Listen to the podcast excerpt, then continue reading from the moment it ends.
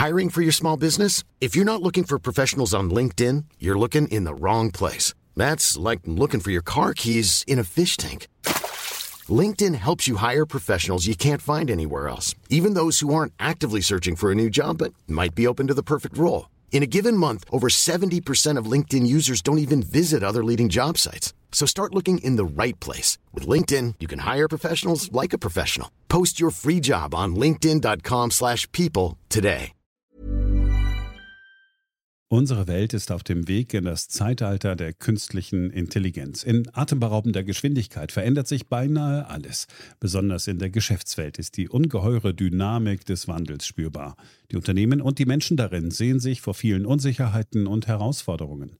Der Aufstieg der künstlichen Intelligenz bedeutet neuen Wettbewerb, eine Flut von Daten, aber auch sich verändernde Fähigkeiten und die sich daraus ergebende Notwendigkeit von Veränderungen in den Skills von Mitarbeitenden und der Leistungsfähigkeit der Unternehmen. Workday, die Enterprise-Plattform für Finanzen und HR, hat deshalb Innovation zum Prinzip gemacht. Viele BTO-Hörer erleben den Wandel aus nächster Nähe. Ihre Unternehmen sehen sich einem Ansturm von Veränderungen ausgesetzt, suchen nach Mitteln, um sich aus der Beschleunigungslücke zu befreien und haben Schwierigkeiten, Schritt zu halten. Oft sind die Lösungen kurzfristig und bruchstückhaft.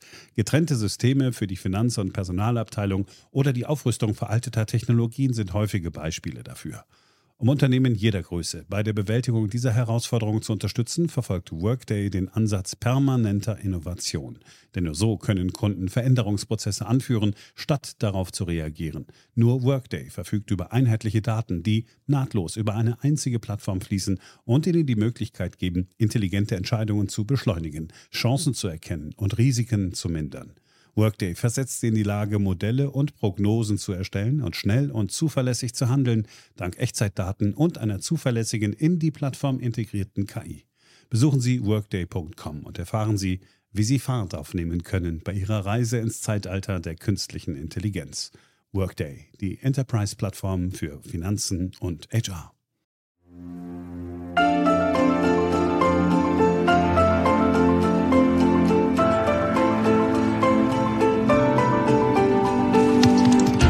Hier ist BTO Beyond the Obvious 2.0, der Ökonomie-Podcast von Dr. Daniel Stelter.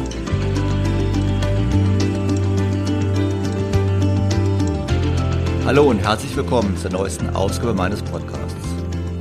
In den letzten sechs Folgen ging es ja um die Wahlprogramme und eigentlich hatte ich vor, das Thema Wahlprogramme ad acta zu legen. Ich habe mich sehr gefreut über Ihre Kritik, Ihre Anmerkung, Ihr Feedback doch es ist mir ein Punkt aufgefallen bei dem Wahlprogramm, nämlich das Thema Klimapolitik. Und darauf wollte ich nochmal eingehen heute im Podcast. Und das habe ich sowieso schon geplant. Und dann kam eine Studie auf den Markt, die gesagt hat, schaut mal an, die Wahlprogramme, alle zu schlecht für das Klima und wenn überhaupt sind die Grünen nur nahe dran. Also Grund für mich, das Ganze nochmal genauer anzuschauen. Heute Schwerpunkt Klimapolitik. Was ist drin in den Wahlprogrammen? Sinn und Unsinn der deutschen Klimapolitik auf den Punkt gebracht. Am Beispiel der Wahlprogramme ist das heutige Thema. Ich freue mich sehr, dass Sie wieder mit dabei sind. BTO Beyond the Obvious 2.0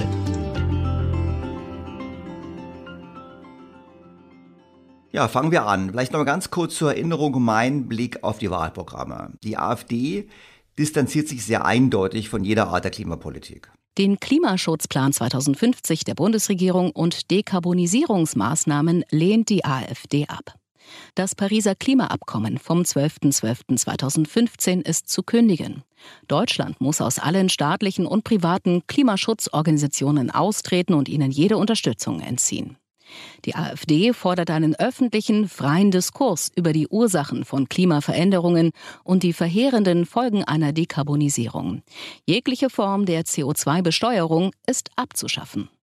Und daraus fordert die AfD dann, unter anderem Kohle- und Atomkraftwerke weiterlaufen zu lassen. Nun wissen wir alle, ich glaube, es ist nicht eine Möglichkeit zu sagen, wir machen gar nichts. Vor dem Hintergrund lassen wir es mal beiseite und konzentrieren uns auf die anderen Parteien. Die FDP setzt ganz eindeutig und konsequent auf den Markt, um Wege zur Reduktion von CO2 zu finden.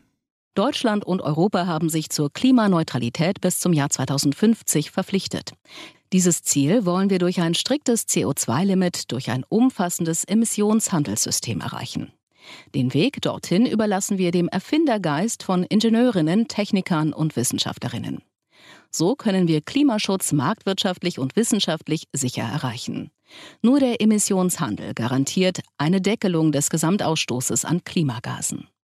Darüber hinaus hat die FDP, wie ich finde, eine sehr wichtige und richtige Forderung im Programm, nämlich, dass wir uns auch anrechnen sollten, wenn wir woanders dazu beitragen, CO2 zu sparen. Wir wollen die Möglichkeit nutzen, Projekte in anderen Staaten zu finanzieren und die entsprechenden Treibhausgasreduktionen auf die eigenen Ziele anzurechnen. Artikel 6 des Pariser Abkommens sieht das ausdrücklich vor. Bislang verzichtet die EU jedoch freiwillig auf die Nutzung dieser Möglichkeit. Da es für das Klima irrelevant ist, an welcher Stelle CO2 eingespart wird, wollen wir bei höheren Zielen künftig die Möglichkeit eröffnen, diese im Sinne einer ökonomisch effizienten Klimapolitik auch über Maßnahmen nach Artikel 6 des Pariser Abkommens zu erreichen. Nun denkt die FDP bei diesen Punkten ja an künftige Projekte wie die Aufforstung oder auch die Unterstützung beim technologischen Umbau von Wirtschaften. Ich persönlich würde noch daran erinnern, dass wir bereits über 80 Milliarden aufgewendet haben, um der Photovoltaik weltweit zum Durchbruch zu verhelfen. Vor dem Hintergrund fände ich sogar durchaus gerechtfertigt, wenn wir uns einen Teil der damit jetzt weltweit erzielten CO2-Einsparungen auch anrechnen würden. Aber wie gesagt, das ist jetzt Vergangenheit. Für die Zukunft wäre es gut, eben in der Tat global zu denken. Denn Klima ist ein globales Thema und wir müssen hier versuchen, global zu denken und entsprechend auch einen globalen Beitrag zu leisten. Kommen wir zu den anderen vier Parteien. Union, SPD, Grüne und die Linkspartei unterscheiden sich in ihrer Klimapolitik aus meiner Sicht nicht nennenswert. Und genau deshalb wollte ich diesen Podcast sowieso schon machen, weil ich mich dachte mir, naja, komisch. Alle setzen auf Verbote, alle setzen auf staatliche Regulierung, alle setzen auf Subventionen für bestimmte Sektoren und Bereiche. Übrigens, alle wollen auch sicherlich eine Klimaausgleichsabgabe an der Grenze. Und wie gesagt, das war für mich die Motivation, diesen Podcast nochmal zu machen. Denn es kann nicht sein, dass wir bei diesem wichtigen Thema, was meiner Sicht ähnelt ist, der Operation an einem offenen Herzen, weil wir die Wirtschaft ja klimaneutral machen wollen, ohne sie zu ruinieren, dass wir bei diesem wichtigen Thema keinen inhaltlichen politischen Streit haben. Und woran liegt das denn? Meines Erachtens liegt die Ursache dafür, dass es diesen breiten Konsens gibt, am Umfeld.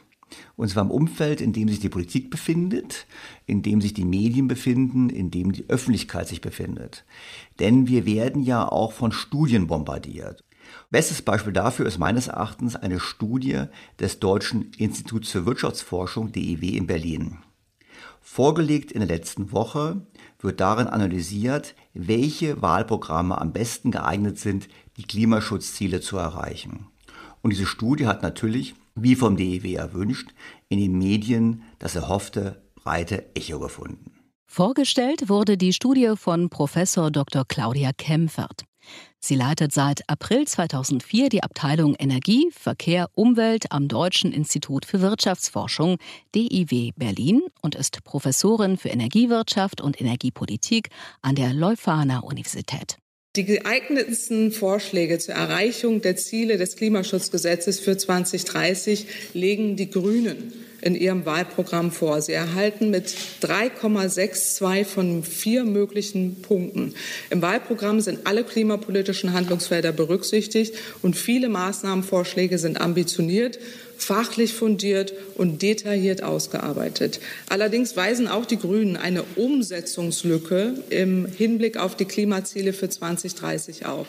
Zudem können auch Sie. Diese Studie lohnt es sich genauer anzuschauen. Denn wie gesagt, ich persönlich fand, es war alles ein Quark in gewisser Hinsicht. Es war dasselbe, aber hier gibt es ja ein ganz offensichtliches Ranking, was Frau Kempfert vorgestellt hat.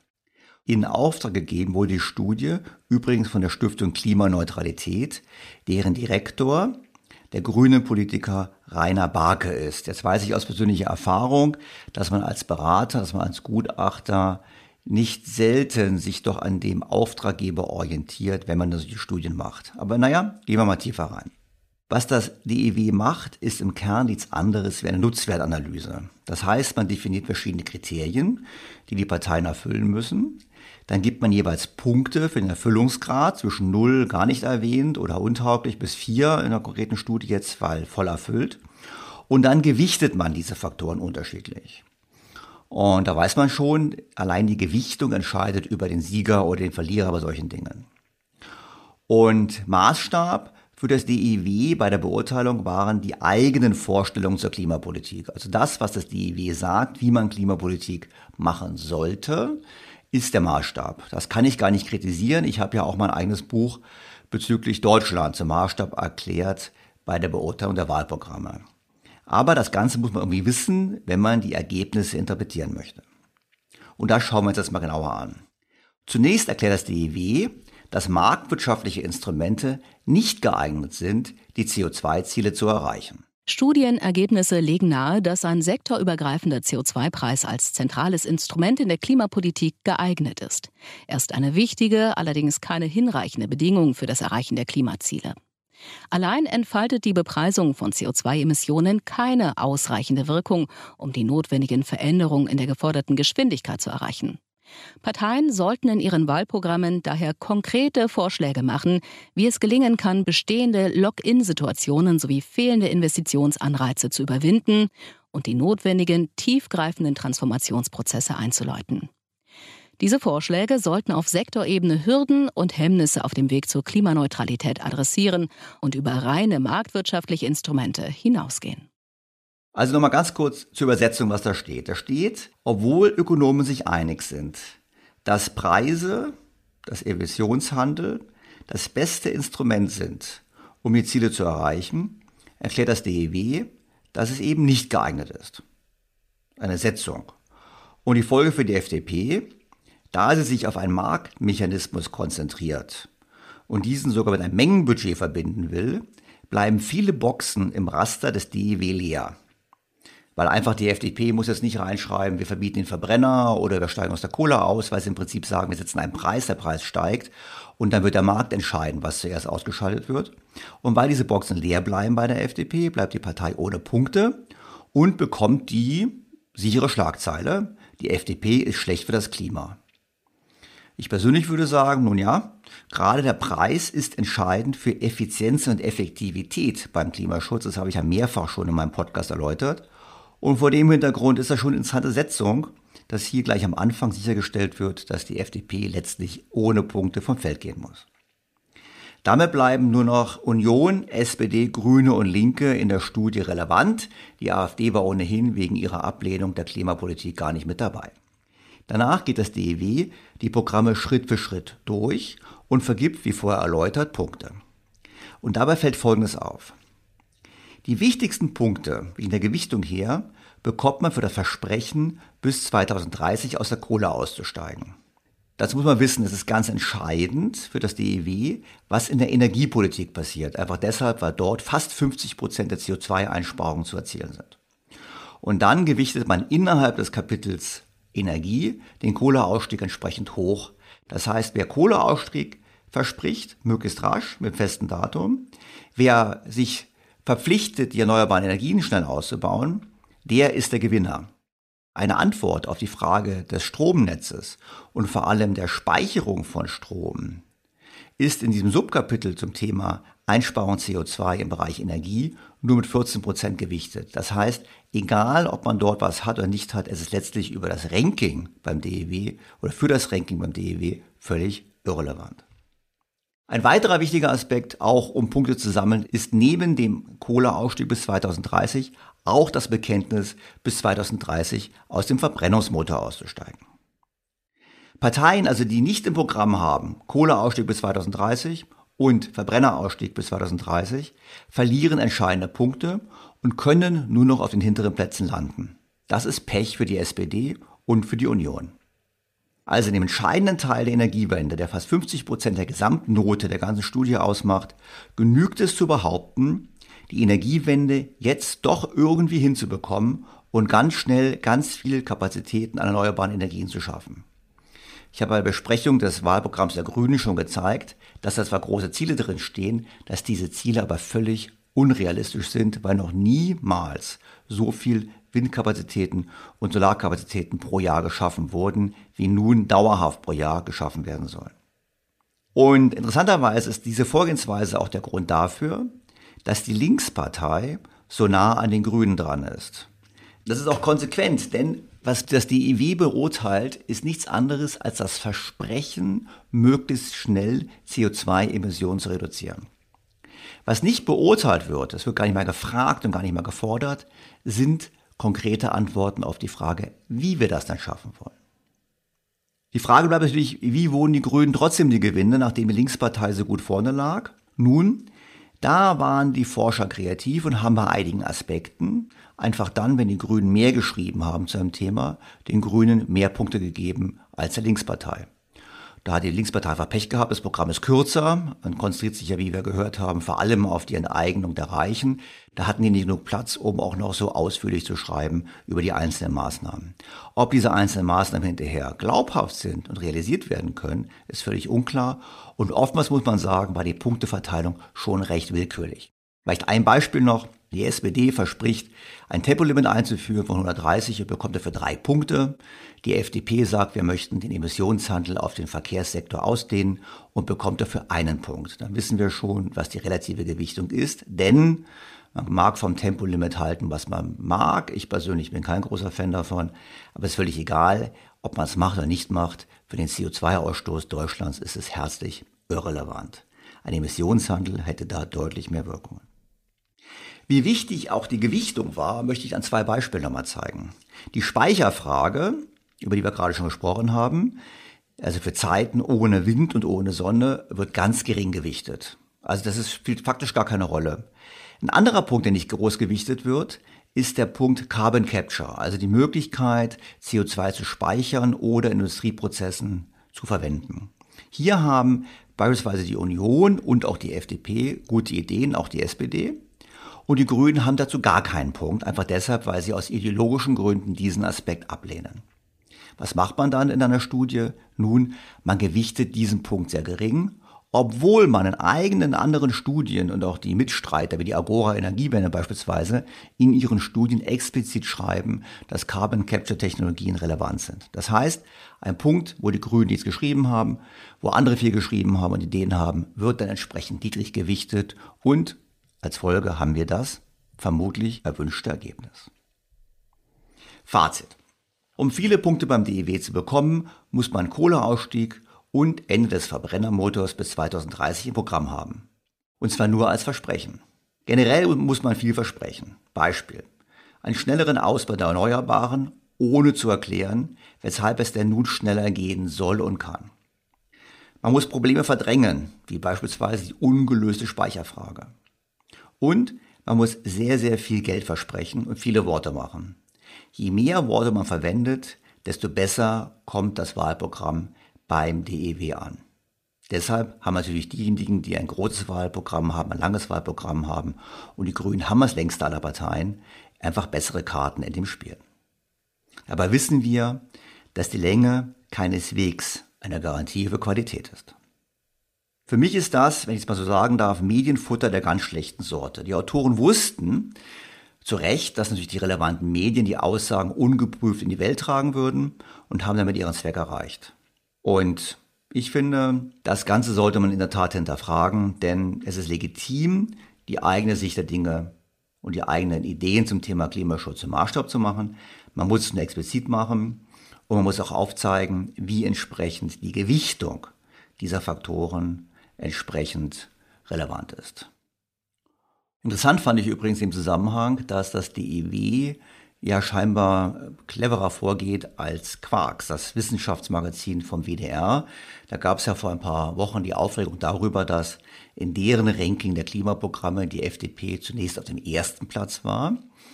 Und dann hat man sich gewundert, gesagt, das kann ja nicht sein, hat dann gesagt, ja, aber was sie da schreiben, machen die eh nicht. Und deshalb wurde die FDP dann degradiert auf Platz 5, also auf dem Platz 5 vor der AfD, im Prinzip analog dem, was das DEW gemacht hat. Und das DEW hat es besser gemacht, hat im Prinzip von Anfang an gesagt, wir glauben nicht an den Markt und deshalb ist aller, ist derjenige, der an den Markt glaubt, per Definition auf dem letzten Platz. Also vor dem Hintergrund eine andere Vorgehensweise. Man hat sich eben erspart, wie eben dann jemand vom ersten auf den fünften Platz degradiert wird, einfach deshalb, weil das Ergebnis wahrscheinlich nicht passt.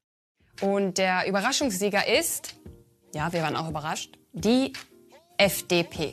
wenn sie ihre Pläne tatsächlich durchzieht und einen CO2-Preis für alles macht. Dann würden die Kohlekraftwerke ganz schnell stillgelegt werden und der Klimaneutralität werden wir sehr schnell sehr viel näher. Aber wir bezweifeln, dass sie das auch so tun würde, denn auch die FDP will wahrscheinlich nicht, dass Deutschland ein Stromversorgungsproblem bekommt. Damit bewegt sich die FDP wohl eigentlich eher auf dem vorletzten Platz, was den Klimaschutz angeht. Denn der CO2-Preis ist ihre einzige konkrete Maßnahme. Interessant war, dass bei Quarks die Linkspartei vor den Grünen gelandet ist. Wie gesagt, es wäre auch durchaus möglich gewesen, hier in der DEW-Studie dasselbe Ergebnis zu erreichen. Es wurde eben entsprechend etwas anders gewichtet. Die Erkenntnis daraus ist aber, beide Parteien setzten, und das haben wir in den Wahlprogrammen gehört, letztlich auf eine Art sozialistisch-planwirtschaftliche Wirtschafts- und Gesellschaftssteuerung. Denn die Erwartung ist, so können wir im Alleingang das Klima retten was meines Erachtens wahrscheinlich nicht ganz realistisch ist. Und natürlich steckt dahinter auch die Hoffnung, dass das neue klimagerechte Deutschland dann ein so tolles Vorbild ist, dass alle in der Welt es nachmachen wollen. Ausführlich habe ich mich übrigens mit dem Papier, ich würde es nach der Studie eben nicht mehr als Studie bezeichnen, was das DEB vorgelegt hat, auf meinem Blog beschäftigt. Das führt mich übrigens zu einer weitaus grundlegenderen Frage, weil ich mir gedacht habe, naja gut, dass man Studien erstellt, wo man Parteien rankt, die man gut findet und wo eben parteinahe Personen der Auftraggeber sind, ist alles okay. Aber wieso denken die Parteien eigentlich alle so gleich? Das war meine Startfrage. Wieso haben wir diesen breiten Konsens, ist ja ein breiter Konsens, Union, SPD, Grüne, Linkspartei, dass man sagt, wir müssen im Prinzip den heutigen Weg so fortsetzen, einfach nur mit mehr Kraft. Und da fiel mir wieder ein, ich hatte ja bereits vor ähm, einigen Monaten auf eine Hörermail reagiert, der mir gesagt hat, er stellte sind viel zu skeptisch. Schauen Sie sich doch mal an, die Studie Klimaneutrales Deutschland 2045. Das ist von Prognos und von der Agora Energiewende. Die müssen doch wissen, was Sache ist und sie sind hier einfach zu skeptisch. Und deshalb möchte ich noch mal ganz kurz zeigen, wie Studien eigentlich gemacht werden und wie sie dann dazu führen, dass die Politik sich faktisch in eine Sackgasse manövriert und uns alle gleich mit dazu. Beginnen wir mit ein paar Aussagen aus der Studie, bevor ich meine Bewertung erläutere. Der Weg zur Klimaneutralität 2050, wie er in dieser Studie beschrieben wird, stellt einen aus Kostensicht und unter Berücksichtigung der Umsetzbarkeit optimierten Weg dar. Hauptkriterien bei der Auswahl der Maßnahmen waren Wirtschaftlichkeit und die Wahrung der Investitionszyklen. Also ich finde es eine sehr interessante Behauptung gleich am Anfang der Studie. Denn in der Studie tauchen enorm viele Zahlen auf, aber nur eine einzige mit einem Eurozeichen dahinter. Und die Zahl stammt nicht mal aus der Studie, sondern die Zahl stammt aus einer Studie, die meine Ex-Kollegen von Boston Consulting für den BDI erstellt haben. Und da wurde eben gesagt, 70 Milliarden Euro pro Jahr sollten genügen, um Deutschland bis 2050 klimaneutral zu machen. Das fand ich sehr interessant, denn wie gesagt, ansonsten tauchen in einer Studie, die behauptet, wir könnten sogar nicht nur Klimaneutralität herstellen, sondern auch Wohlstand erhöhen, sehr, sehr wenige Euro-Aussagen auf in der Studie, nämlich keine einzige. Der Weg in die Klimaneutralität ist ein umfassendes Investitionsprogramm, vergleichbar mit dem Wirtschaftswunder in den 1950er und 60er Jahren. Kernelemente sind dabei eine Energiewirtschaft auf Basis erneuerbarer Energien, die weitgehende Elektrifizierung von Verkehr und Wärme, eine smarte und effiziente Modernisierung des Gebäudebestands sowie der Aufbau einer Wasserstoffwirtschaft für die Industrie. Dies steigert zugleich die Lebensqualität durch weniger Lärm und Luftschadstoffe. Das ist doch eine Aussage. Nur es fehlt jeglicher Beweis in der Studie. Es wird einfach behauptet. Und ich frage mich schon, wie das sein kann. Stichwort Automobilindustrie. Diese wird, wenn sie den Wandel überlebt, deutlich kleiner sein und weniger Arbeitsplätze zur Verfügung stellen. Wir haben eine sinkende Kaufkraft. Warum? Zum einen aufgrund des Umbaus der Wirtschaft wenn gut bezahlte Facharbeitsplätze verloren gehen. Zum anderen einfach deshalb, weil die Energiewende teuer ist. Das sehen wir alle in unserer Stromrechnung. Das heißt, Geld fehlt für andere Dinge. Das Thema Investitionen. Wir müssen auch in anderen Bereichen investieren, wie wir wissen. Und darüber hinaus sind viele der Mittel, die hier als Investitionen beziffert werden, nichts anderes als Konsumausgaben. Einfach deshalb, weil Dinge, die eigentlich noch funktionsfähig sind, früher ersetzt werden müssen. Und dann packen wir noch dazu die alternde Gesellschaft, die schrumpfende Erwerbsbevölkerung, die seit Jahren unzureichenden Produktivitätsfortschritte und die Billionen Euro an ungedeckten staatlichen Verpflichtungen für Rente, Pension und ähnliches. Und da frage ich mich schon, wie da ein neues Wirtschaftswunder entstehen soll, wenn wir statt für neue Industrien, Produktivitätsfortschritte und bessere Bildung das Geld verwenden, vorhandene Assets zu ersetzen. Für mich ist das nicht unbedingt ein Programm zu mehr Wohlstand. Hinzu kommt, dass auch viele technologischen Annahmen getroffen werden, die eigentlich nicht haltbar sind. Die Schlüsseltechnologien für Klimaneutralität sind bekannt. Es geht um den Aufbau eines komplett auf erneuerbaren Energien basierenden Stromsystems, das 2050 mindestens 50 Prozent mehr Strom produziert als heute. Das sehen andere Experten deutlich anders. Die Schlüsseltechnologien, gerade bezüglich der Speicherung von Energie, die fehlen uns heute noch. Und so rechnen meine Ex-Kollegen von Boston Consulting in einem anderen Papier vor, dass wir weltweit bis zu 200 Milliarden US-Dollar pro Jahr zusätzlich in Forschung und Entwicklung stecken müssten, um die Technologien zu entwickeln, die uns heute noch fehlen, um zu Null CO2 zu kommen. Das stört natürlich die Agora-Energiewende überhaupt nicht. Viele Studien zeigen, der Weg in Richtung Klimaneutralität schafft Wirtschaftskraft und Arbeitsplätze. Aber es wird Verschiebungen zwischen Branchen und Regionen geben. Es ist Aufgabe von Politik, Wirtschaft und Gesellschaft, vor diesem Strukturwandel nicht die Augen zu verschließen oder zu versuchen, ihn zu verlangsamen. Vielmehr geht es darum, die anstehenden wirtschaftlichen Veränderungen aktiv anzugehen, in den betroffenen Regionen neue Geschäftsmodelle und Arbeitsplätze der Zukunft anzusiedeln und so allen Betroffenen neue Chancen zu eröffnen. Tja, wer kann besser Arbeitsplätze schaffen als die Politik? Ich wüsste keinen. Natürlich ist es ein Scherz. Ich meine, wir haben gesehen, dass dieser Gedanke vor allem bei der Linkspartei, aber auch bei den Grünen und der SPD dominiert. Das heißt, okay, es fallen Arbeitsplätze weg, aber nicht so schlimm, der Staat kann neue Arbeitsplätze schaffen. Ich sehe das als großes Problem an, denn ich glaube nicht, dass die Politik besser in der Lage ist, als der Markt zu entscheiden, welche Arbeitsplätze man schaffen sollte, welche Industrien neu entstehen sollten. Egal. Wir haben es auch gesehen, dort wo subventioniert wird, Stichwort Solarindustrie, ist es ein Strohfeuer und hinterher überleben die Firmen nicht. Das heißt, wir brauchen einen anderen Ansatz, aber hier sieht man ganz klar, was postuliert wird, nach dem Motto, macht euch keine Sorgen, der Umbau ist teuer, das Geld fällt vom Himmel, sage ich jetzt mal ganz einfach, und die Arbeitsplätze gehen verloren, nicht so schlimm. Dafür entstehen ganz tolle, ganz coole neue Arbeitsplätze, haben die Grünen ja auch in ihrem Wahlprogramm behauptet. Nur woher die kommen sollen, das bleibt mysteriös. Die ökonomischen Effekte der Klimaschutzmaßnahmen wurden nicht explizit untersucht. Studien, zum Beispiel BDI 2018, zeigen jedoch, dass mit internationaler Kooperation ambitionierter Klimaschutz ohne gesamtökonomische Einbußen umsetzbar ist. Es wurde angenommen, dass temporäre Wettbewerbsnachteile für Unternehmen beim Übergang zu einer klimaneutralen Produktion vermieden oder kompensiert werden. Also, die ökonomischen Effekte der Klimaschutzmaßnahmen wurden nicht explizit untersucht, steht in der Studie von der Aurora Energiewende. Und dennoch stellt man sich hin und trifft die Aussage, es gibt ein neues Wirtschaftswunder. Da muss ich ganz ehrlich sagen, das ist Propaganda und das ist keine Studie. Fazit. Das sind viele Zahlen und nur eine einzige beim Eurozeichen, wie ich gesagt habe, und diese stammt auch noch dazu aus einer anderen Studie. Die Studie enthält viele Behauptungen. Zum Beispiel steht darin, die individuelle Mobilität bliebe unverändert, solange man den ÖPNV benutzt, Fahrrad fährt oder zu Fuß geht. Also man darf sich weiter bewegen, aber man sollte bitte Fahrrad fahren, zu Fuß gehen oder den ÖPNV benutzen. Man spricht von einem neuen Wirtschaftswunder, ohne die wirtschaftlichen Folgen überhaupt zu betrachten in der Studie.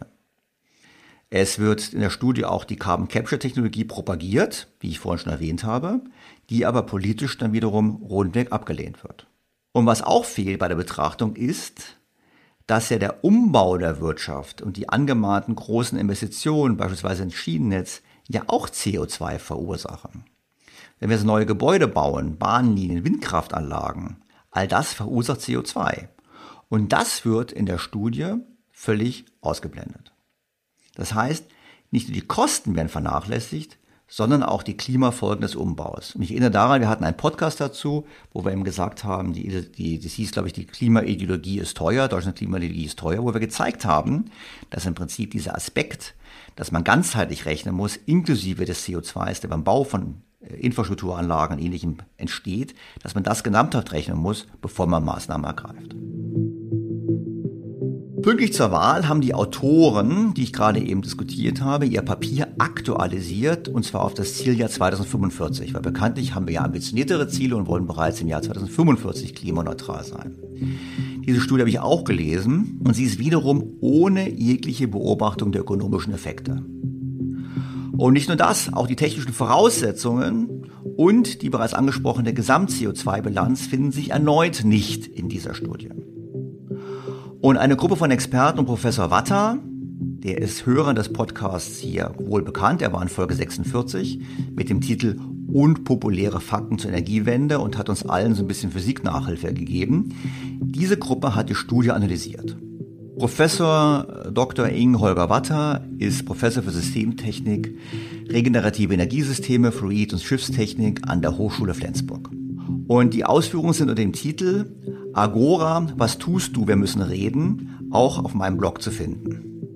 Und ich dachte mir, statt jetzt die Studie zusammenzufassen, lohnt es sich, direkt mit ihm zu sprechen. Hier ist Professor Watter.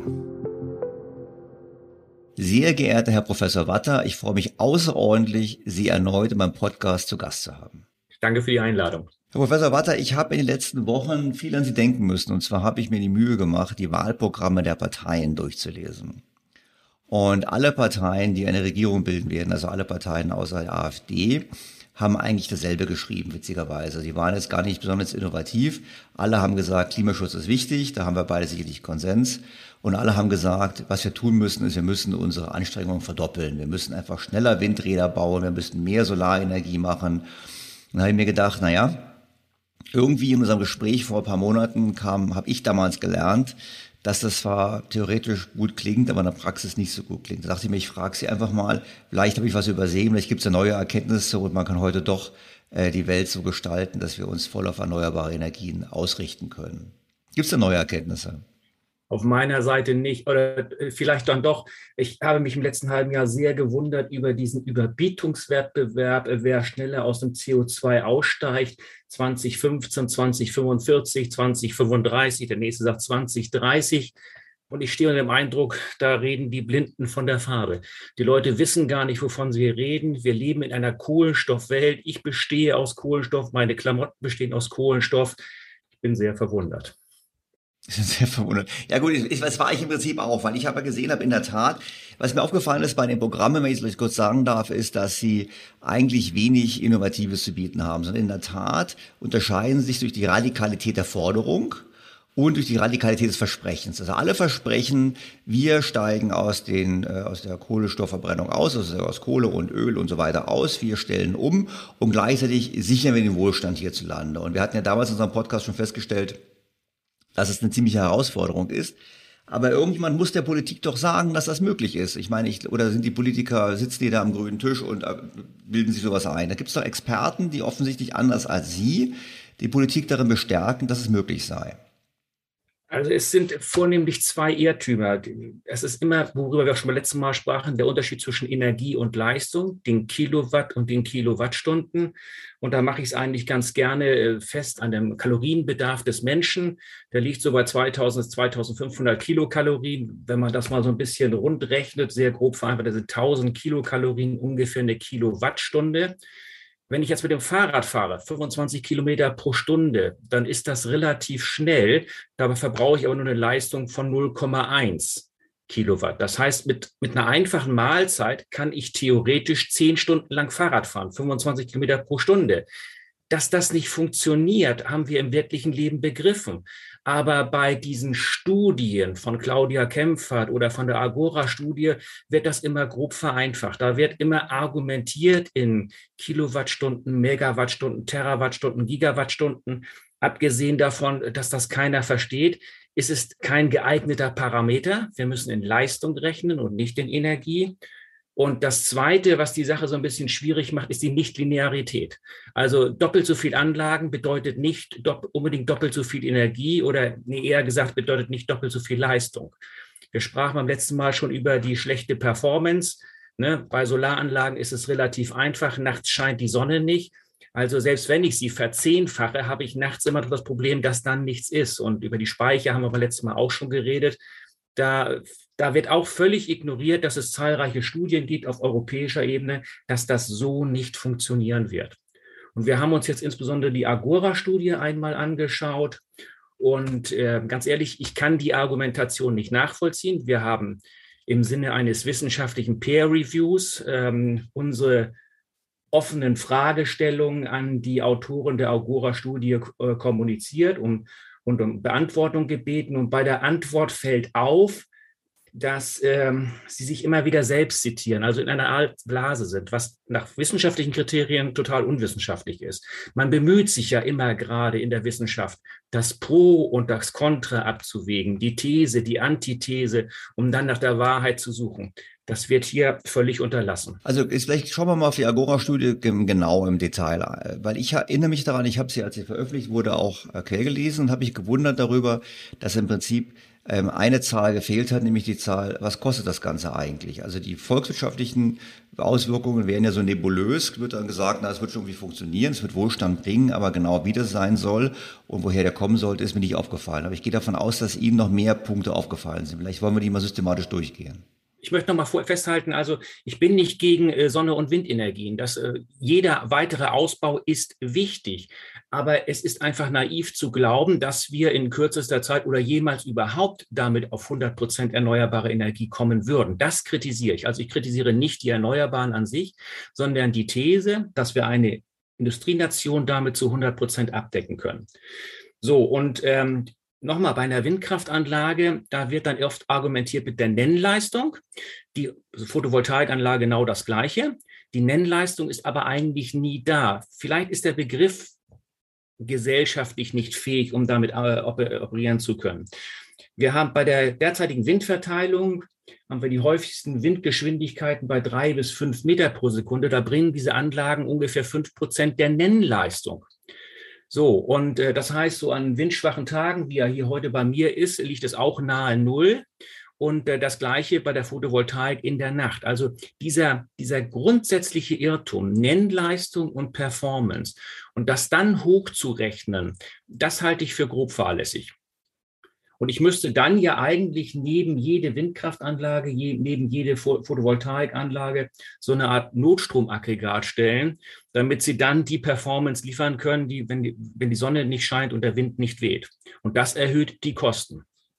Das haben wir letztes Jahr diskutiert. Wir haben Kostenanstieg. Aber nochmal diese Studie von, der, von Agora. Ich meine, ist es, haben die jetzt sozusagen diese physikalischen Punkte nicht verstanden oder was sind noch weitere Aspekte, wo Sie sagen würden, ich meine, letztlich sind es ja diejenigen, die sozusagen das Ohr der Politiker haben. Also was müssten die Politiker noch wissen, wenn sie auf diese Studie blicken? Sie argumentieren mit ihrem Modell, mit, wo sie ein, ein Jahr hochgerechnet haben, auch da ist unsere Kritik, und das ist jetzt wieder nicht meine Kernkompetenz, dass dies ausgewählte Jahr nicht geeignet wäre, weil es zu positiv ist, aber da will ich mich gar nicht groß. Also wenn es heißt zu positiv, heißt, Sie haben ein Jahr genommen mit viel Sonne und viel Wind. Relativ. Ja, auch da haben wir eine, genau das ist immer das Problem. Wir haben statistisch verrauschte Messwerten und, äh, ähm, und das macht die Diskussion wieder so schwierig.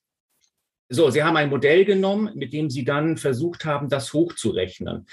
Jetzt sind wir ja in der glücklichen Position, dass wir seit 20 Jahren Energiewende machen. Und wenn man sich nach der Nennleistung mal den Ausbau von Sonne und Wind äh, anguckt, dann äh, ist das ja schon sehr gut, was da passiert worden ist. Also die Vorhaltung, wir hätten die letzten 20 Jahre geschlafen, ähm, halte ich schon nicht für gerechtfertigt. Und wenn man sich dann heute mal anguckt, nach 20 Jahren Energiewende, was diese Geräte leisten dem, bei unterschiedlichsten Wetterverhältnissen, also nochmal im Winter Windkraftanlage ein bisschen mehr, im Sommer ein bisschen wenig und genau das macht die Diskussion da so schwierig. Aber wir können doch das aktuelle Jahr sozusagen als Mittelwert ganz gut nehmen, 20 Jahre zurückschauen und jetzt 20 Jahre nach vorne schauen. Und äh, dann kann ich die Ergebnisse dieses Rechenmodells, das Agora vermeintlich da verwendet, nicht nachvollziehen. Und da würde ich meinen Studierenden raten, bei der Simulation gilt ja immer Shit in, Shit out. Also wenn du da die falschen Randbedingungen setzt, bekommst du wunderbare bunte Bilder, aber sie sind überhaupt nicht mehr plausibel und entsprechen nicht der Wirklichkeit. Und dann sage ich meinen Studierenden, ihr müsst am Ende der Simulation Plausibilitätsbesachtung machen, also Grenzfälle betrachten, um zu sehen, ob das Modell überhaupt valide ist. Und ähm, auch nach dem Antwortschreiben kann ich das immer noch nicht nachvollziehen, wie man diesem Modell glauben kann. Gut, vielleicht die Hörer, ich werde auf jeden Fall Ihre, Ihre, Ihre Kritik, Ihre Zusammenfassung auf meinem Blog veröffentlichen. Das ist auf meinem Blog nachlesbar für diejenigen, die tiefer einsteigen wollen in das Modell und in die Struktur und die Kritik der Studie. Aber wir, mal, wir haben ja folgende Situation. Wir haben immer wieder diese Meldung, ja, die Hälfte der Energie in Deutschland wurde erneuerbar äh, erzeugt. Das ist immer die Primärenergie, die berühmte.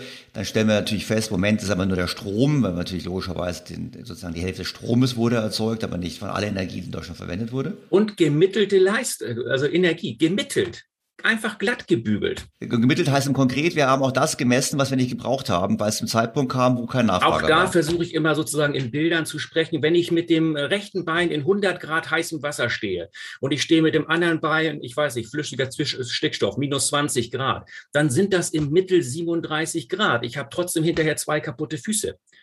Und genau das ist das Problem. Die Windkraftanlagen machen bei Starkwind, Windstärke 8, äh, sehr gute Erträge. Diese Tage haben wir aber extrem wenig. Und da man über das Jahr entsprechend mittelt, halte ich das für den ersten Fehler. Ich darf eigentlich nicht in Energie, in Terawattstunden, in Gigawattstunden, in 46 Prozent im Mittel argumentieren. Nochmal, das sind wichtige Beiträge aber darauf kann ich keine verlässliche Wirtschaft aufbauen.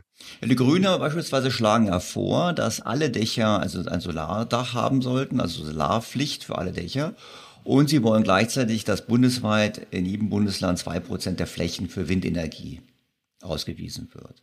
Ähm, dann sagen Sie im Prinzip, das ist schön, dann haben wir einen größeren Beitrag, aber es ist nicht das, was ähm, klimagerechten Wohlstand, um einen weiteren Begriff der Grünen zu verwenden, sichern würde, einfach deshalb, weil es eine Illusion ist, ein Industrieland damit ausreichend sicher mit Strom zu versorgen. Das ist schön, das kann man so machen, wenn man genügend verdient, dass man sich das leisten kann, eine Photovoltaikanlage aufs Dach zu packen und dann die Waschmaschine zu den Zeitpunkten zu verwenden, wenn die Sonne in der Mittagsspitze gerade schön scheint. Und das ist auch ein wichtiger Beitrag zur CO2-Einsparung. Aber wenn ich jetzt mal zum Beispiel meine eigenen Kinder ansehe, die sind jetzt ähm, Ende 20, äh, wollen auch demnächst mal ein Haus bauen, das können die sich überhaupt gar nicht mehr leisten, abgesehen davon explodierenden Kosten.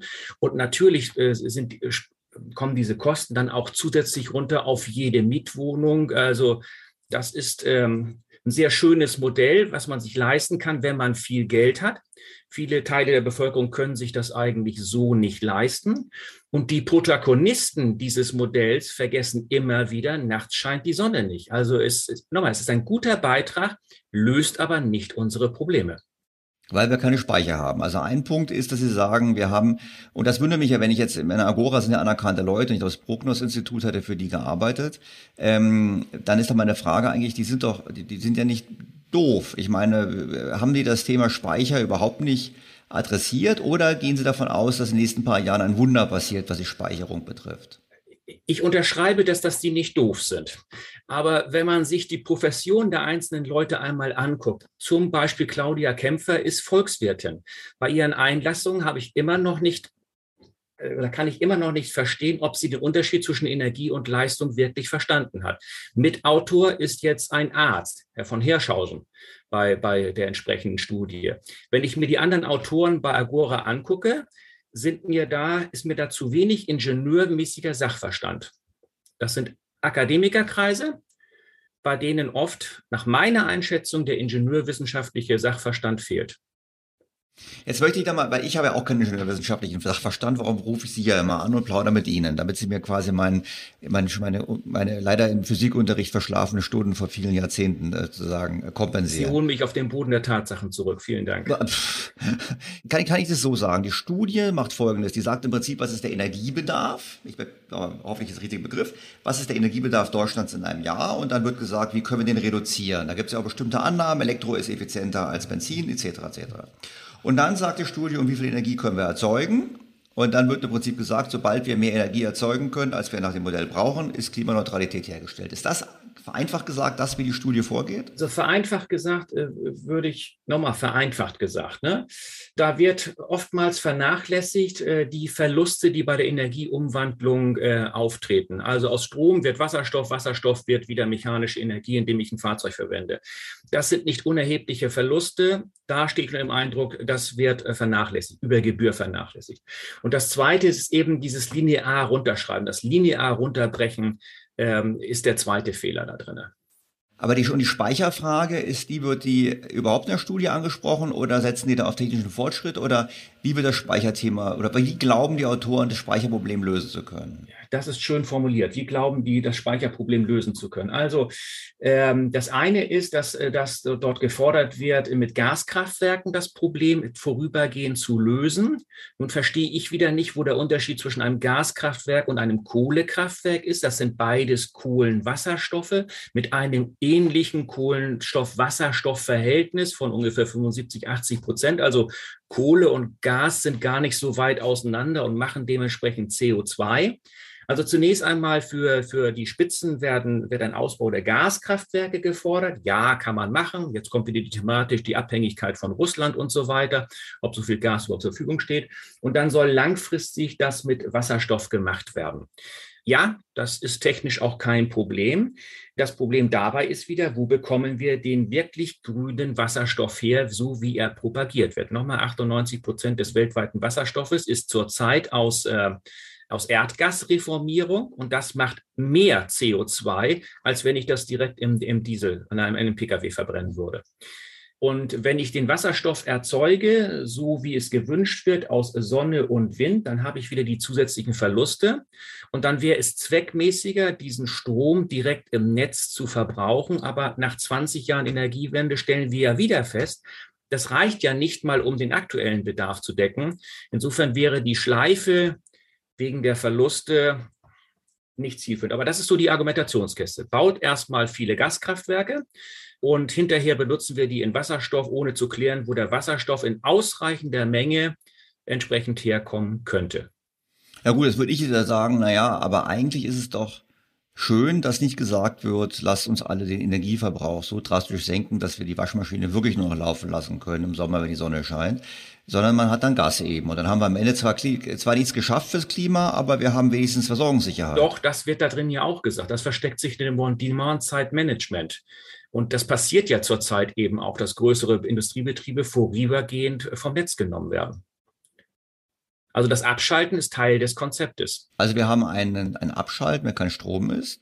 Wir haben trotzdem Gas, um kurz zu sagen, totale Notfälle auszu, auszuschalten. Ich meine, ich habe irgendwann mal gelesen, dass in drei Jahren bereits das Risiko besteht, dass wir in der Tat Blackouts haben. Einfach deshalb, wenn wir den Kohleausstieg, den Atomausstieg jetzt durchziehen und dann auch beginnen, Kohleausstieg zu machen, dass dann im Prinzip wir abhängig sind so stark von Importen, die aber wiederum auch nicht sicher sind, weil ganz Europa auf einem ähnlichen Kurs ist.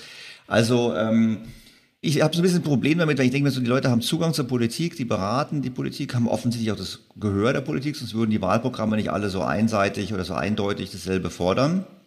Ich versuche mal, ich, vielleicht bin ich jetzt auch ein bisschen unklar in meinem Kopf. Also wir haben zum einen die Tatsache, dass wir verwechseln, dass die, die zwischen das, was die Windräder und anderes als Kapazität haben und was sie wirklich erzeugen und was sie vor allem erzeugen, zu welchem Zeitpunkt.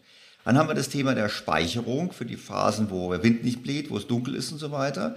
Und auf der anderen Seite haben wir die Frage, dass wir den, natürlich den, Verdarf, den Bedarf an Strom auch anders gestalten, einfach deshalb, weil wir zunehmend elektrifizieren. Das ist ja Elektromobilität, ist ja weg von, von Öl und äh, Öl hin zu Elektro, haben wir Nachfrage. Das heißt, da wird die Nachfrage muss gesteuert werden. Und das Ganze eigentlich quasi relativ unsensitiv, was die Kosten sind für die Gesellschaft, also finanziellen Kosten. Ist das so ungefähr die Zusammenfassung dessen, was die Studienautoren eigentlich vorschlagen?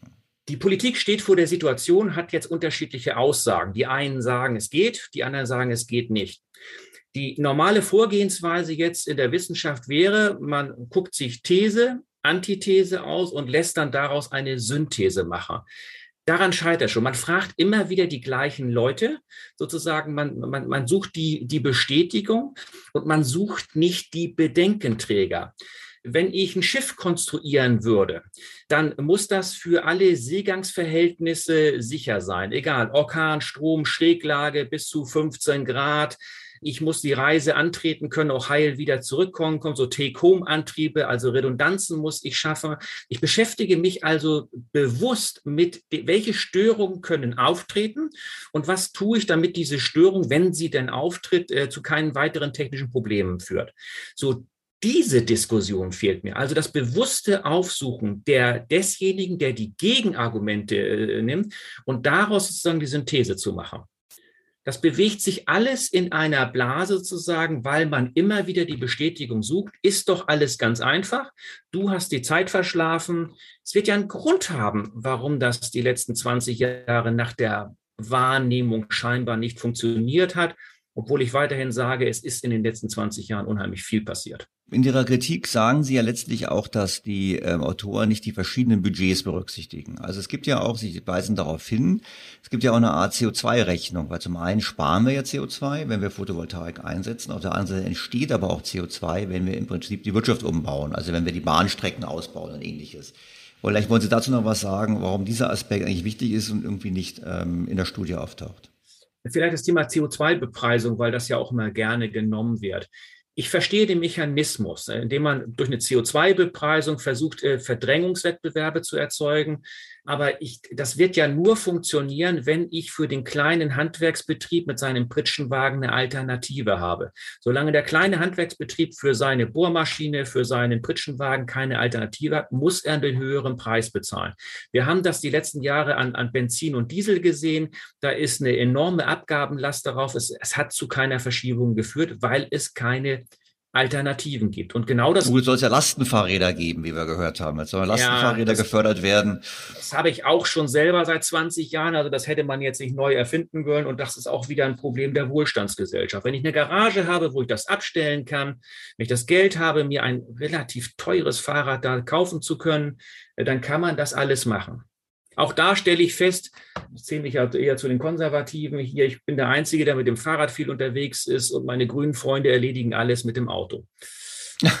Na gut, wir wollten jetzt ja gar nicht auf diese Ebene gehen. Ich glaube gerne noch mal ganz kurz. Aber CO2, ich meine, Sie, Sie kritisieren in Ihrer Kritik an der Agora-Studie doch auch, dass, die, dass der CO2-Ausstoß, der entsteht durch den Umbau der Wirtschaft, eben nicht berücksichtigt wird das ganzheitliche Denken. Also wir kritisieren auf der einen Seite sozusagen, dass man, dass man in vier Säulen denken muss, aber ich versuche immer auf der einen Säule, nämlich auf der technischen Säule zu bleiben, weil das meine Kernkompetenz ist. Also das ist richtig, das ist ein Teil der Kompetenz, das ist nicht ganz. Vielleicht wollen Sie vier Säulen kurz erläutern trotzdem. Also die vier Säulen sind ähm, einmal Energiebilanzen, darüber unterhalten wir uns jetzt äh, gerade so ein bisschen.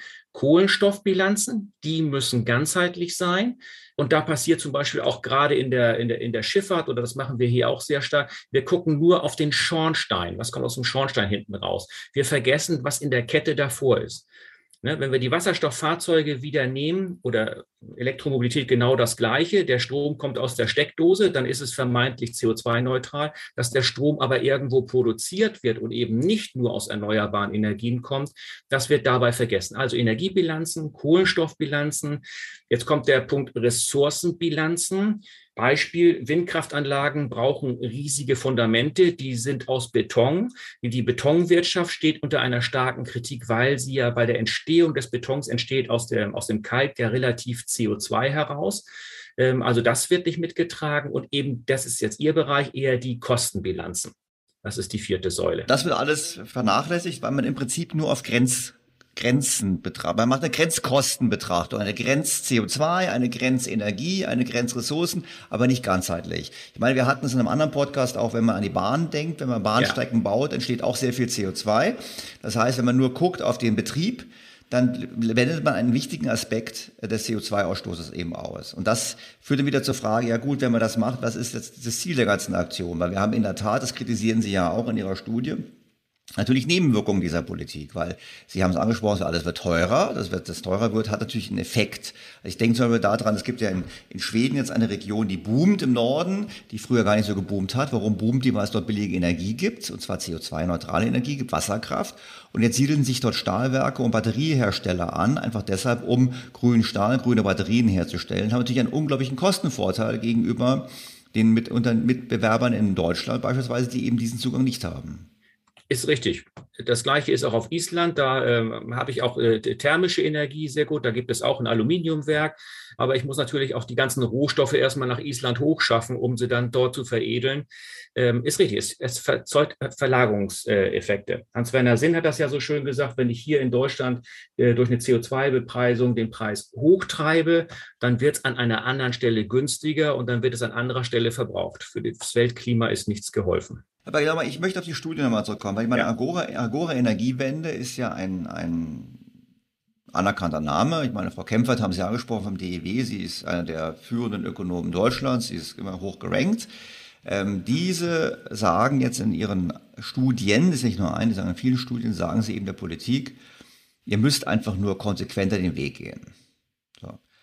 Und jetzt haben Sie gesagt, Sie haben ähm, sich die Mühe gemacht, diese Studie quasi auseinanderzunehmen in, meiner Wort, in meinen Worten, haben viele Fehler gefunden. Dann hat die Agora darauf geantwortet, hat sich im Prinzip nur selber zitiert, auch das, was nicht funktioniert. Trotzdem ist die Frage, warum ist es so einseitig, ich meine, ist eine politische Frage, ja. warum ist es aus Ihrer Wahrnehmung so einseitig? Gibt es keine anderen Forscher, die da an den Themen arbeiten? Bekommen die kein Gehör? Oder sind wir eigentlich schon so, ist es eigentlich eher die Politik, die letztlich das Forschungsergebnis schon vorgibt?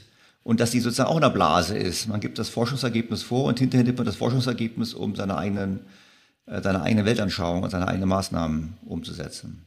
Ich glaube schon, dass es eine gewisse Blase ist, aber ich nehme die Politik ein bisschen da in Schutz. Sie sind Getriebene einer gesellschaftlichen Entwicklung, die wir da haben.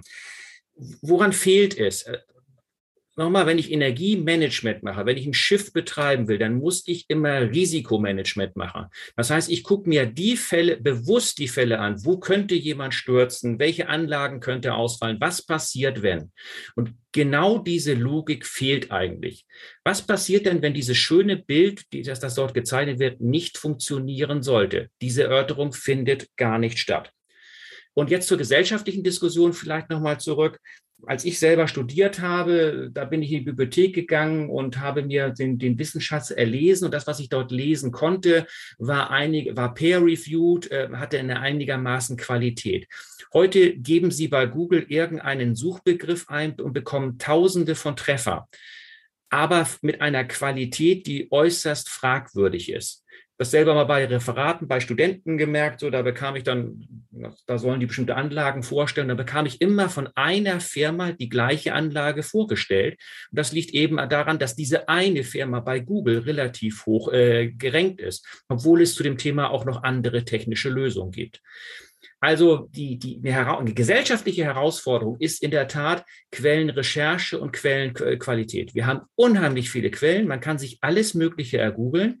Das, was man dort aber meistens findet, hat begrenzte Qualität und unser Kopf hat eine begrenzte Kapazität. Können wir noch mal ganz kurz, weil Sie gerade Technik angesprochen haben. Ich meine, Technik und Innovation hatten wir letztes Mal im Podcast auch schon besprochen. Wäre sicherlich ein wichtiger Hebel, um Fortschritte zu machen bei der CO2-Einsparung. Wie sehen Sie denn die Haltung der Studienautoren generell zu diesem Thema? Sagen die, wir setzen auf technischen Fortschritt oder sagen die, Windräder und äh, Photovoltaik, das ist es, darauf müssen wir jetzt mit aller Konsequenz gehen? Ja, das Letztere. Man verspürt schon eine feste Haltung dabei und ähm ja, die einfache Lösung ist, man muss nur genügend ausbauen. Und das behaupte ich vor dem Hintergrund der Erfahrung der letzten 20 Jahre wird das so nicht funktionieren, wie dort prognostiziert. Professor Bartha, jetzt haben wir ja Bundestagswahlen in einer Woche. Nehmen wir mal an, die neue Regierung oder die Mitglieder der neuen Regierung hören diesen Podcast und sagen sich nach dem Motto, hm, ich habe mal Kritik gehört an Agora, ich leite es nicht nur Agora ein, um mich zu beraten, wie in der Vergangenheit, sondern ich lade auch mal Professor Watter ein. Was würden Sie denn wenn Sie das Gehör hätten von Politikern, die aufgeschlossen sind, was würden denn Sie denen raten, was sie machen sollen im, im Themenbereich der Klimaschutzpolitik? Ich würde Ihnen zunächst zu Vorsicht raten. Also zunächst einmal, was ist, was ist meine Rolle als, als Wissenschaftler, als Hochschullehrer dabei? Äh, bei so einem Peer Review geht es jetzt nicht darum, den besseren Artikel danach nochmal zu schreiben, sondern zu, den Finger in die, bewusst den Finger in die Wunde zu legen. Hier ist ein Denkfehler, dort ist ein Denkfehler, das würde ich anders formulieren, wie auch immer. Also das ist zunächst einmal meine Aufgabe. Ich würde nicht den Anspruch erheben, zu sagen, ich habe jetzt die bessere Lösung, sonst bräuchte ich wahrscheinlich morgen auch nicht mehr arbeiten und könnte mein Geld auch noch anders verdienen. Ja gut, aber jetzt würde ich schon sagen, ich meine, Sie sind jetzt auch vorsichtig in Ihrer Äußerung. Jetzt möchte ich Sie doch ein bisschen, ein bisschen herausfordern. Oha. Ich meine, Sie haben ja wirklich Ahnung. Ich meine, Sie sind, Sie sind Ingenieur, Sie verstehen was mit Energie. Sie würden erst einmal klar machen, den Unterschied zwischen Energie und Leistung. Das habe ich verstanden. Aber nochmal, was würden Sie denn denen sagen? Sie würden sagen Vorsicht. Was heißt denn Vorsicht? Heißt Vorsicht mehr Gaskraftwerke bauen? Heißt Vorsicht ähm, langsam einen Umbau zu vollziehen? Ich meine, es ist ja nun mal breiter gesellschaftlicher Konsens, dass wir was gegen den Klimawandel tun wollen in Deutschland. Da sind die Deutschen sehr ähm, alle Umfragen zeigen, dass es eine breite Unterstützung dafür ist. Sonst würden die Parteien sich auch nicht alle gleichförmig ins Wahlprogramm schreiben. Also wenn Sie jetzt sagen, okay, wir wollen diesen Weg gehen, aber dann offensichtlich ist ja der Weg, der jetzt gegangen wird, nicht der richtige. Also welchen Weg würden Sie stattdessen vorschlagen? es sind ja mehrere Schritte. Der erste Schritt wäre wirklich Vorsicht, glaubt nicht, das, was dort propagiert wird, das wird so nicht funktionieren. Und wenn wir diese Erkenntnis erstmal hätten, dann wäre ich schon mal dankbar, weil dann können wir den zweiten Schritt diskutieren. Welche anderen Optionen haben wir denn noch nicht? Was macht das Ausland? Was machen denn andere Länder anders? Sie haben Schweden gerade genannt. Schweden hat ja nicht nur Wasserkraftwerke, sondern auch noch andere Kraftwerkstypen. In Deutschland ist die Situation aber so, ich kann das gar nicht diskutieren, was Schweden macht, was Frankreich macht, weil die Diskussion ist sofort tot. Also wir brauchen erstmal den Erkenntnisgewinn, dass das so, wie wir es in Deutschland zurzeit propagieren, von fast allen Parteien nicht funktionieren wird. Ja gut, wir haben ja dieses große Tabu, ist auch das Tabu ist der Elefant im Raum in unserem Gespräch, die Atomkraft. Ähm, weil ich habe eine Studie gelesen der International Energy Agency und die haben, ich muss gerade nachschauen, so ungefähr gesagt, ein idealer Energiemix ist ungefähr 35 Prozent erneuerbare Energien und 35 Prozent oder 40 Prozent Nuklear und dann Rest Kleinkram. Ähm, das heißt, äh, warum? Weil man damit quasi eine Grundlastsicherung hat, weil man damit ein Backup hat. Das ist natürlich bei uns ein Problem, weil wenn wir natürlich gleichermaßen äh, Kohle wie auch ähm, Atomkraft abschalten und nur auf eine Energieform setzen, die eben nicht zuverlässig ist, die nicht speicherbar ist, dann haben also nicht im ausreichenden Maß gespeichert werden kann zurzeit, dann haben wir doch irgendwie, ja, wir haben ein Problem. Wir haben in der Tat ein Problem und wir stellen ja auch schon fest, dass sich die Industrie äh, aus, aus, verabschiedet aus Deutschland, ihre Standorte verlagert. Was ja nachvollziehbar. Ja gut, was ja nachvollziehbar. Der Maschinenbauer hat berichtet 200.000 äh, verlorene Arbeitsplätze im letzten Jahr, davon Teil Corona, aber Teil eben auch Standortverlagerung, das ist richtig. Aber dieses Problem Nur, sehen wir ja gesellschaftlich noch nicht mal, obwohl es nachweisbar, belegbar ist. Gut, also wir gehen, wir gehen beide zum nächsten Bundeskanzler oder Kanzlerin und sagen, pass mal auf, ähm, wir basieren unsere ganzen, also eure ganzen Wahlprogramme basieren auf einer falschen Annahme, es ist nämlich so nicht möglich. So. Darüber hinaus ist es eine Illusion, den Wohlstand zu erhalten, wenn wir diesen Weg gehen, einfach deshalb, weil die Industrie das nicht überleben wird. Übrigens auch nicht mit Klimaabgaben und ähnlichem, weil gibt es ja immer das Thema, ja machen wir einen Grenzausgleich. Schweden ist aber Mitglied der EU, also gegenüber Schweden gibt es keinen Grenzausgleich. Das heißt beispielsweise, da gibt es einen Vorteil. Und die Franzosen mit ihrem Atomstrom haben natürlich auch einen Vorteil dann perspektivisch. Also das ist ja das Modell, was wir im Moment propagieren. Also wir bauen das hier alles ab und lassen uns demnächst von den französischen Atomkraftwerken und die Tschechen haben da auch großzügig das Angebot gemacht, uns demnächst zu versorgen. Ja, und die Polen, die Polen beabsichtigen ja auch den Bau von Atomkraftwerken. Ja. Also bis zu sechs also, sind geplant. Also im Prinzip haben wir dann gut. St. Flo St. Florians Prinzip. Wir haben es auf die Nachbarstaaten abgeschoben. Ja, wobei der Wind bläst ja auch oftmals in unsere Richtung. Also es ist sozusagen, wir haben dann Atomkraftwerke, die deutsche Bevölkerung ähm, gefährden, wenn man wirklich diese Angst hat, ähm, gleichzeitig aber nicht unter der Kontrolle ähm, Deutschlands, sondern unter der Kontrolle von Nachbarländern. Das ist im Prinzip die Situation. Gut, das heißt im Klartext, wir haben eine Welt, wo uns erzählt wird von Agora und Co., von der Politik, wir könnten erneuerbar sein. Heimlich machen wir Atomkraft und schalten die Atomkraftwerke, die wir im Land haben, ab und versorgen uns das im Ausland mit Atom. Das im Prinzip ist das, was passiert. Ja. Gut. Also dann würde ich aber jetzt wiederum sagen, na gut, wenn das so ist, dann bin ich ja doch nicht so besorgt, dass ich im Dunkeln sitze, weil ich dann sage, naja gut, dann wird es ja Versorgungssicherheit irgendwie geben, dank der anderen. These. Aber ähm, ich muss mich damit abfinden, dass eben wichtige Industriezweige in so einem Umfeld nicht mehr in Deutschland sein. Also vor Corona hätte ich auch noch Ja gesagt. Das funktioniert ja im europäischen Raum. Dank Corona haben wir nun gelernt, plötzlich waren die Grenzen dicht. Wir erleben im Moment auch mit den Lieferketten, die zusammenbrechen, dass die europäische Solidarität auf einmal dann vielleicht doch nicht mehr ganz so groß ist. Also es könnte ja auch sein, dass dann, dass diese Versorgungssicherheit aus dem Ausland dann nicht ganz so sicher ist, wie wir gedacht haben. Also der Blackout ist noch nicht ganz vom Tisch. Hm. Also die Politik, ich versuche es noch zu fassen, die Politik hört auf Studien und Wissenschaftler, die selbstreferenziell unterwegs sind, die letztlich ähm, auf Wunder setzen, ohne es explizit zu schreiben in ihren Studien. Sie müssen nicht dafür haften, für das, was Sie da schreiben. Ja gut, und wie wir gesehen haben, Politik haftet ja auch nicht für das, was es tut. Ich meine, was sie tun. Das haben wir auch in letzter Zeit gesagt. Also das heißt, wir haben eine Situation, wo wir uns eigentlich was vormachen. Ich meine, die Frage ist halt, ähm, wenn Sie jetzt einen, vielleicht einen gemeinsamen Blick haben auf die EU, ich meine, letztlich scheint es doch zumindest so zu sein, dass die EU dem deutschen Weg folgen möchte. Insofern scheinen wir ja sehr erfolgreich zu sein mit diesem, mit diesem Export eines Modells, welches nur in der Theorie funktioniert. Den Eindruck teile ich, seitdem Ursula von der Leyen äh, Kommissionsvorsitzende ist bin mir aber nicht so sicher, ob die Franzosen und Polen das am Ende wirklich so mitgehen. Ja gut, es gilt ja auch global. Ich meine, es wird immer gesagt, alle verpflichten sich in Paris. Wenn man genauer hinschaut, ja. haben wir in Paris äh, viele Länder gar keine, haben unterschrieben, dass sie das gut finden, dass wir CO2 sparen, aber selber machen sie ja nichts. Ja. Und gerade China und Indien haben ja sicher offen gelassen, wann sie überhaupt mal was machen wollen. Das heißt, wir haben hier eine sehr interessante Situation, wo wir darauf hoffen, dass andere unserem Vorbild folgen. Das wird ja auch immer argumentiert. Nur wenn ich Ihnen jetzt zuhöre, dann sind wir keine Vorbild, sondern wir sind eigentlich ein abschreckendes Bild, weil wir im Prinzip einen Weg gehen, der nicht nachhaltig ist.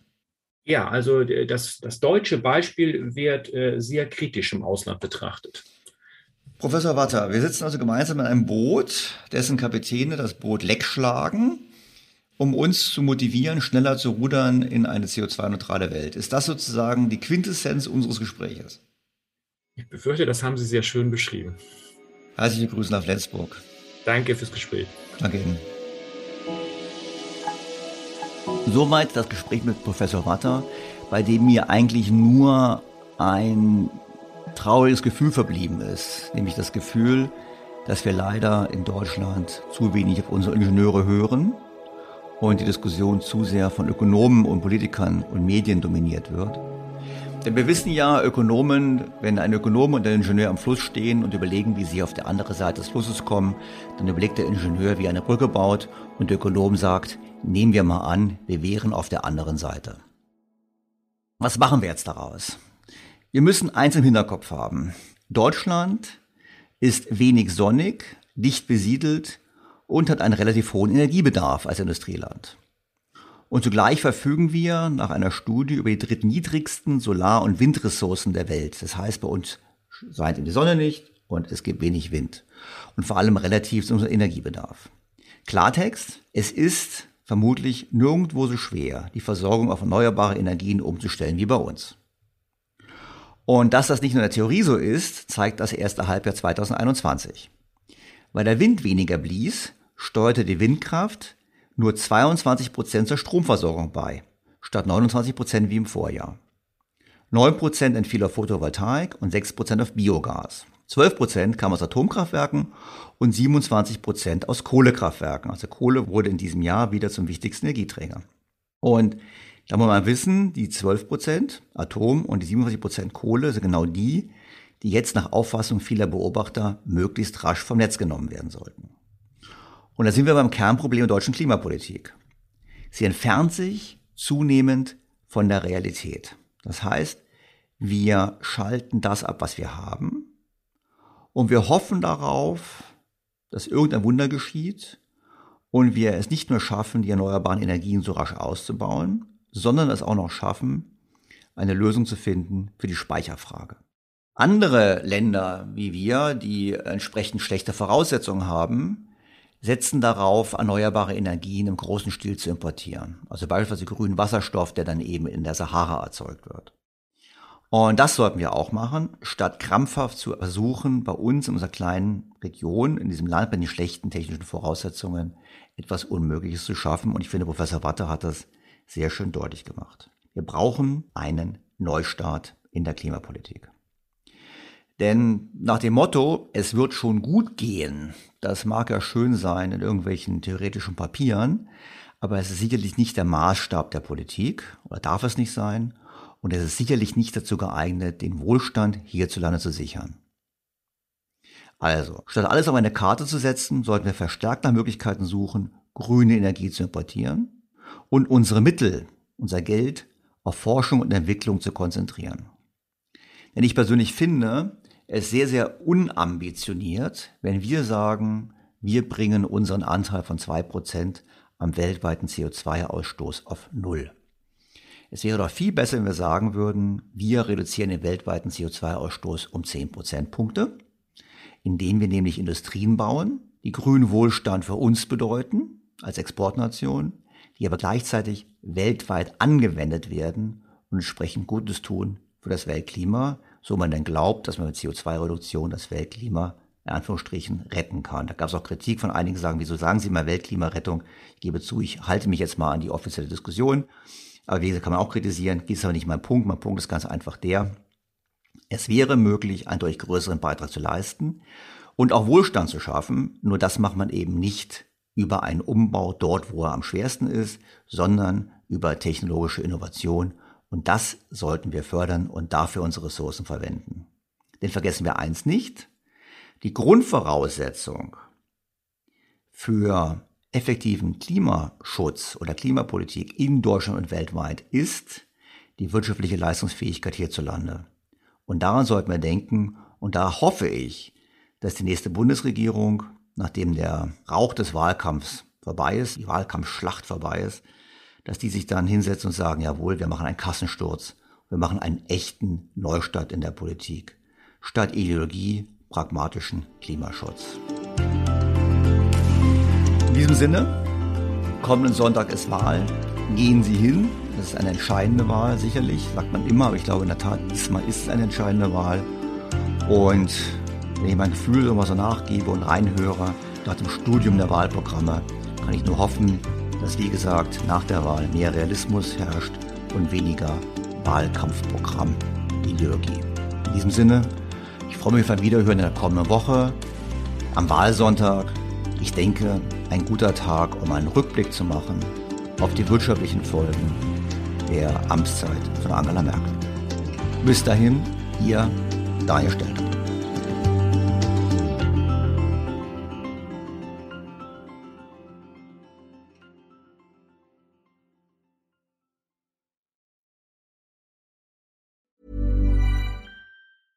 Was ist noch besser als ein guter Plan? Die Möglichkeit, ihn zu ändern. Mit integrierter KI bietet Workday kontinuierliche Innovationen, die Ihnen helfen, agil zu bleiben, egal was passiert. Workday, the finance and HR system for a changing world.